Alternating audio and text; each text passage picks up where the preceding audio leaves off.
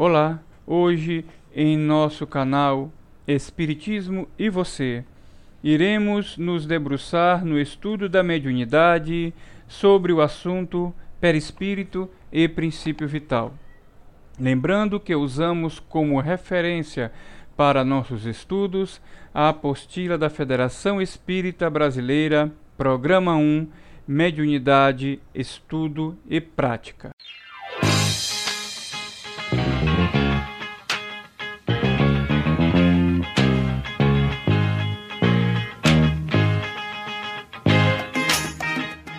Nas palavras do autor Luiz Gonzaga Pinheiro, na obra O Perispírito e suas modelações, o autor nos informa que o perispírito não foi descoberto por Allan Kardec, o que de fato não foi. E ele continua em suas exaustivas pesquisas nas paisagens do além-túmulo. O brilhante pesquisador apenas deu-lhe novo nome, e com certeza iremos encontrar, a partir daí, referências do perispírito em diversas civilizações e povos, como, por exemplo, os egípcios, que o chamavam de Chá, os neoplatônicos, Aura, o budismo, que chama o veículo perispirítico de Kamarupa. Na Cabala, vamos encontrar a nomenclatura Rouxá. Os católicos chamam de alma. Os paracelsos, corpo astral. Cristãos primitivos, corpo glorioso. Já o nosso querido apóstolo da gentilidade Paulo de Tarso chamaria de corpo espiritual. Bom, e com certeza outras e outras civilizações mergulharam neste conceito a partir do momento em que as interações com os seres incorpóreos, ou seja, os seres sem corpo físico, porque já haviam os deixado através do fenômeno biológico da morte, eram reencontrados e a partir de então, desse reencontro começavam novas narrativas, novas conceituações daquilo que Kardec e nós espíritas vamos conhecer por perispírito. Como nós sabemos, após a morte do corpo físico, os espíritos vivem invisíveis aos nossos sentidos físicos. E eles vivem entre nós, porque se encontram apenas em uma dimensão da matéria, uma outra dimensão da matéria. E é natural que queiram comunicar-se com aqueles que amam, que deixaram aqui no mundo físico. Mas como é feita esta comunicação? Haja vista, vamos estudar o perispírito e o princípio vital sob a ótica da comunicabilidade dos espíritos, pois o nosso programa de estudo é sobre a mediunidade. A resposta a esta pergunta encontra-se na compreensão do perispírito, em sua natureza, funções e propriedades. E desta forma, Kardec afirma: numerosas observações e fatos irrecusáveis levaram-nos à conclusão de que há no homem encarnado, por assim dizer, três componentes muito distintos. Primeiro, alma ou espírito encarnado, princípio inteligente no qual reside o senso moral. Nós, seres imortais. E aqui vou abrir um pequeno parêntese para falar sobre a alma. Allan Kardec, em O Livro dos Espíritos, lá em sua introdução, ele nos vem informar que para novas ideias era preciso novas palavras e por isso criou novas palavras. Ele foi um grande neologista. Isso porque os espiritualistas, independente da formação doutrinária ou religiosa, usavam uma mesma palavra para designar diferentes conceituações de acordo com as visões que eles tinham. E assim a palavra alma foi usada como uma referência para que Kardec tivesse essa necessidade de criar novas palavras. porque a palavra alma tinha várias e várias, como hoje ainda tem, várias definições e forma de ser usadas de acordo com cada formação doutrinária religiosa. E assim Kardec definiu alma para nós espíritas como o espírito encarnado. Quando o espírito assume uma forma no mundo de carne, no mundo físico, esse espírito passa para a nomenclatura de alma, porque ele é um espírito encarnado.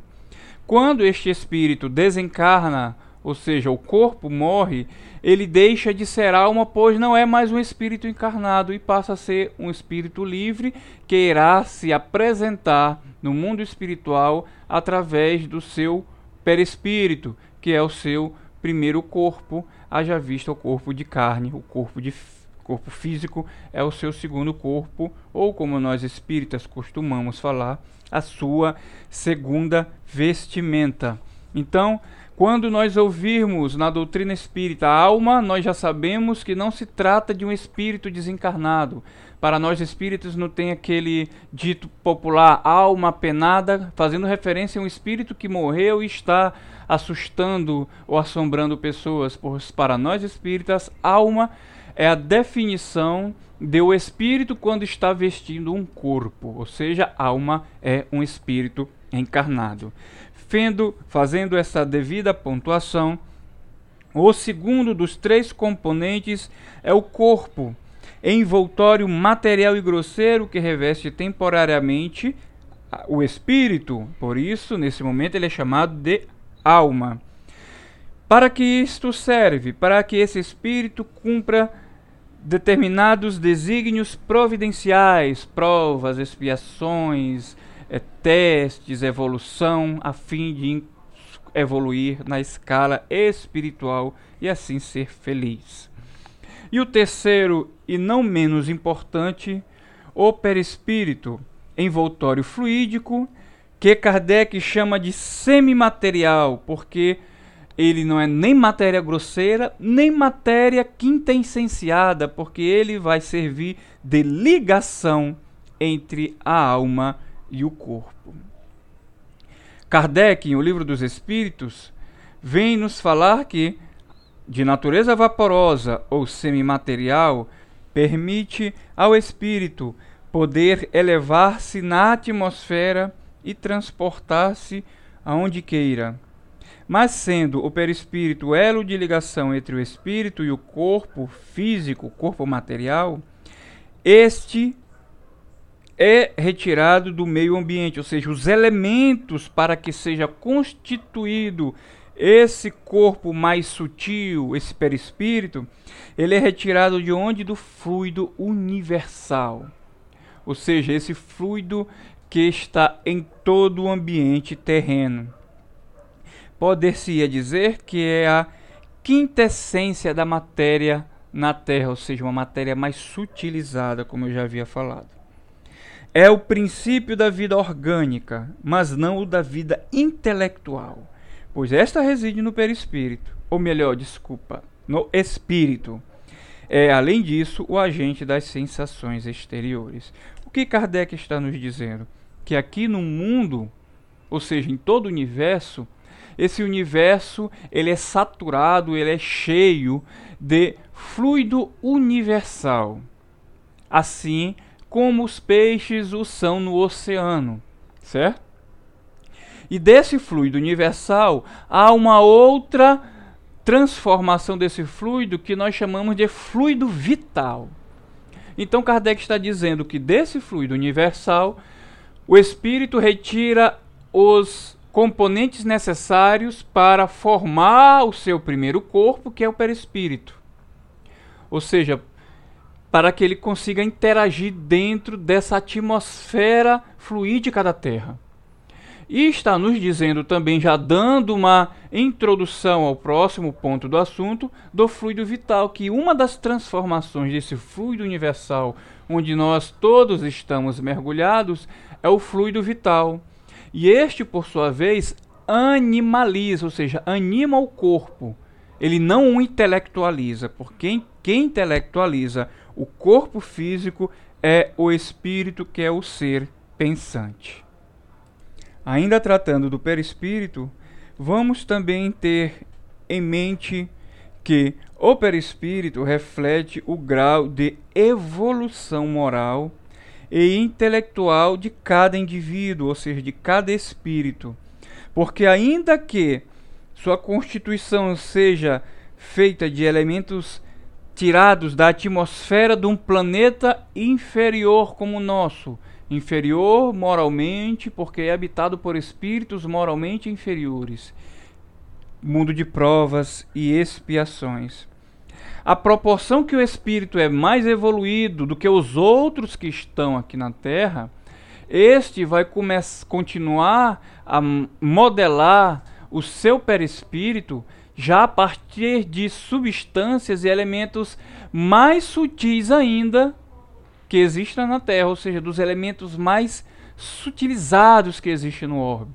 Enquanto outros espíritos mais evoluídos do ponto de vista moral e intelectual, eles vão formar o seu perispírito dos elementos fluídicos mais grosseiros.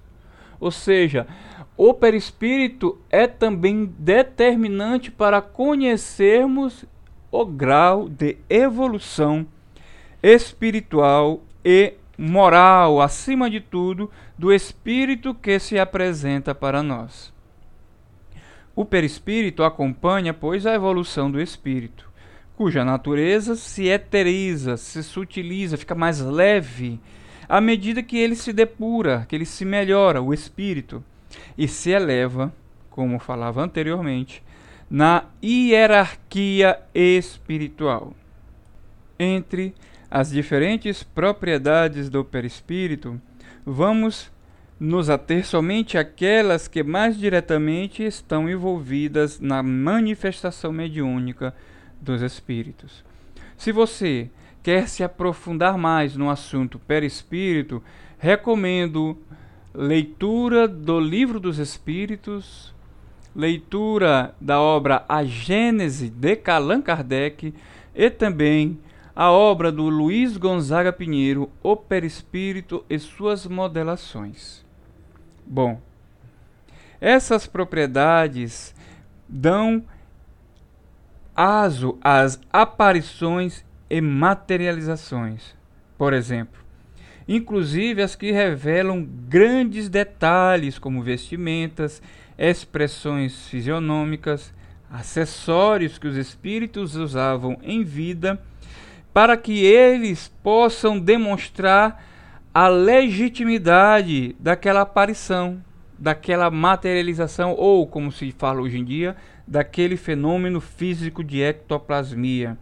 Não porque eles necessitam fazer isso, mas na verdade a necessidade é daqueles que o assistem para que eles testifiquem que de fato quem se apresenta ali é aquele ente querido que já deixaram o mundo de forma. E essa propriedade revela a capacidade plástica e a maleabilidade do perispírito, visto que a matéria sutil do perispírito não possui tenacidade nem a rigidez da matéria compacta do corpo. Ou seja, através da força do pensamento para aqueles espíritos que já têm capacidade e intelectualidade para o fazer, este pode imprimir uma forma mais melhorada ou não. Pode imprimir uma forma mais diferente do que aquela que era conhecido quando estava encarnado.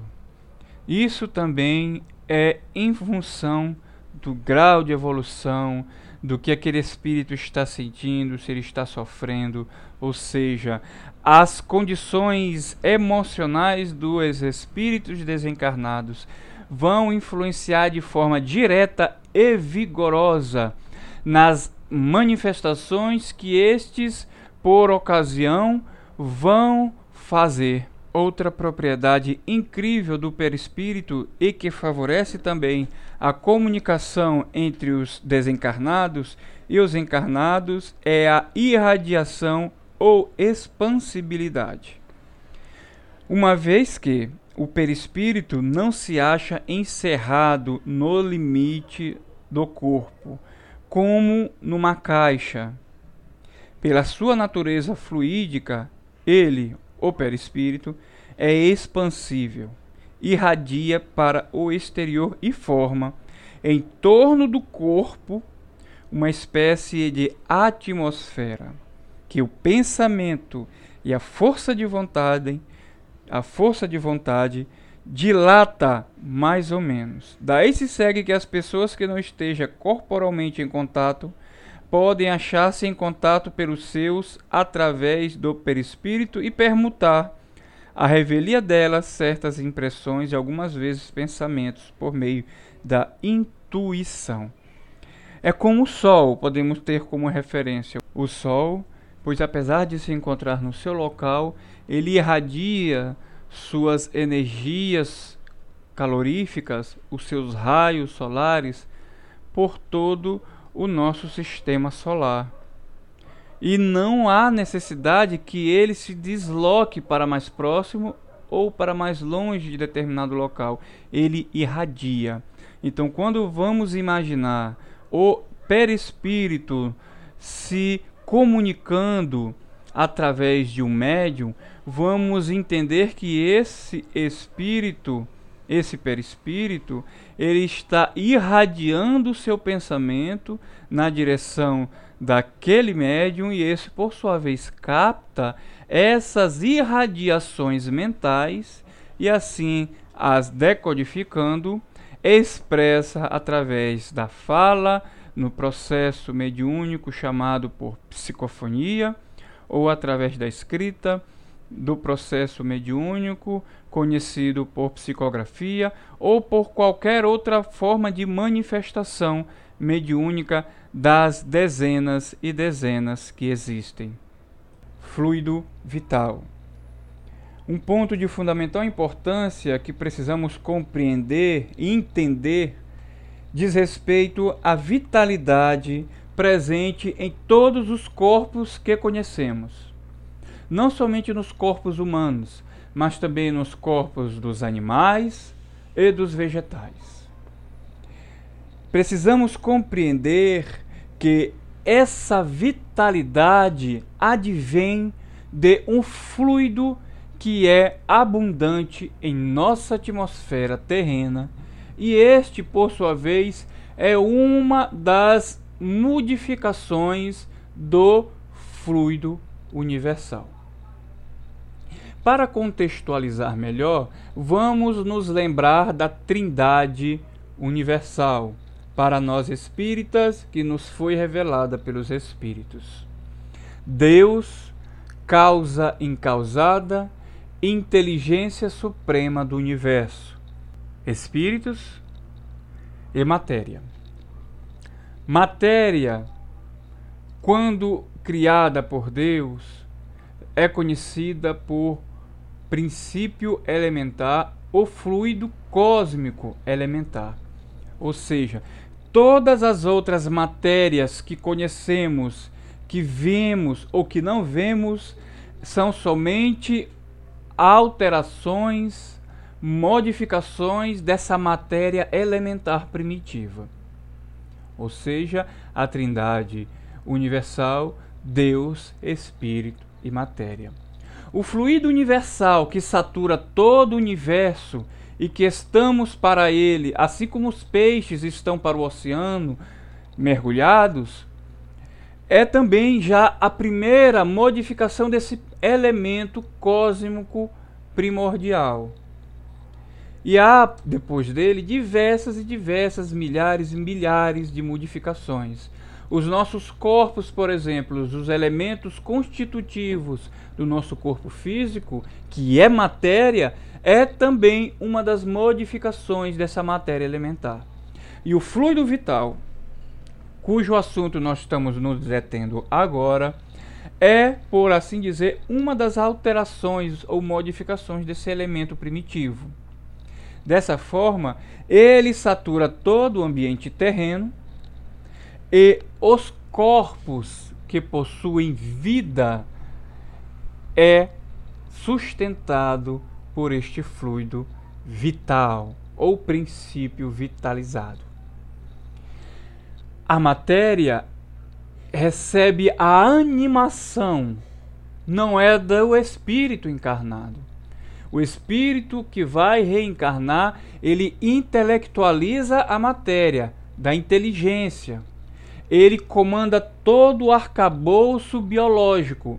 Mas, no entanto, quem vitaliza, quem animaliza de animal, de animalizar o corpo, é o princípio vital.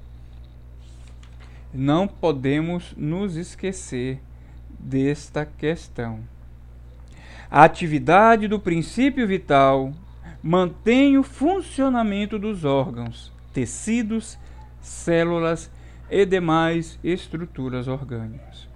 Do mesmo modo que o calor, pelo movimento de rotação de uma roda, por exemplo, cessada aquela ação por motivo de morte, o princípio vital se extingue naquele corpo assim como o calor se extingue quando a roda deixa de girar, porque não vai haver mais o atrito e a produção de calor.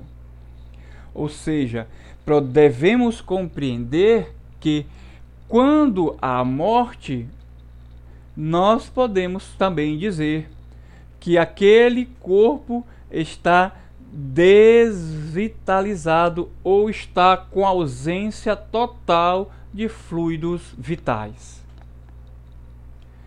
Esperamos que todos tenham compreendido.